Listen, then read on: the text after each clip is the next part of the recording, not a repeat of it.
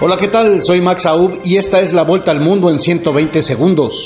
Estados Unidos detectó su primer caso de la variante Omicron del coronavirus, una persona que ya estaba vacunada contra el COVID-19 y que regresó a California luego de viajar a Sudáfrica en momentos en que los científicos de todo el mundo se apresuran para establecer si la nueva mutación es más peligrosa que las anteriores.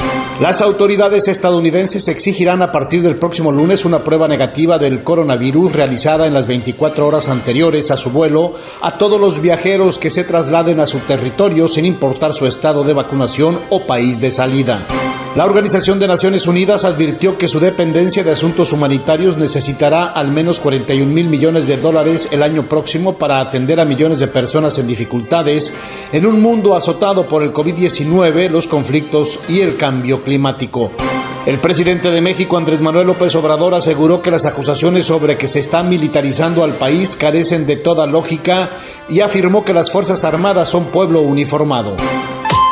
¿Te aterra hablar frente a un público, ya sea en vivo, en tus redes sociales o simplemente grabar un video? Max Aub te prepara para mandar el miedo a volar y tomar control de tus nervios. En tan solo nueve sesiones, Max Aub te transforma. Escríbele al 786-409-8724. 786-409-8724.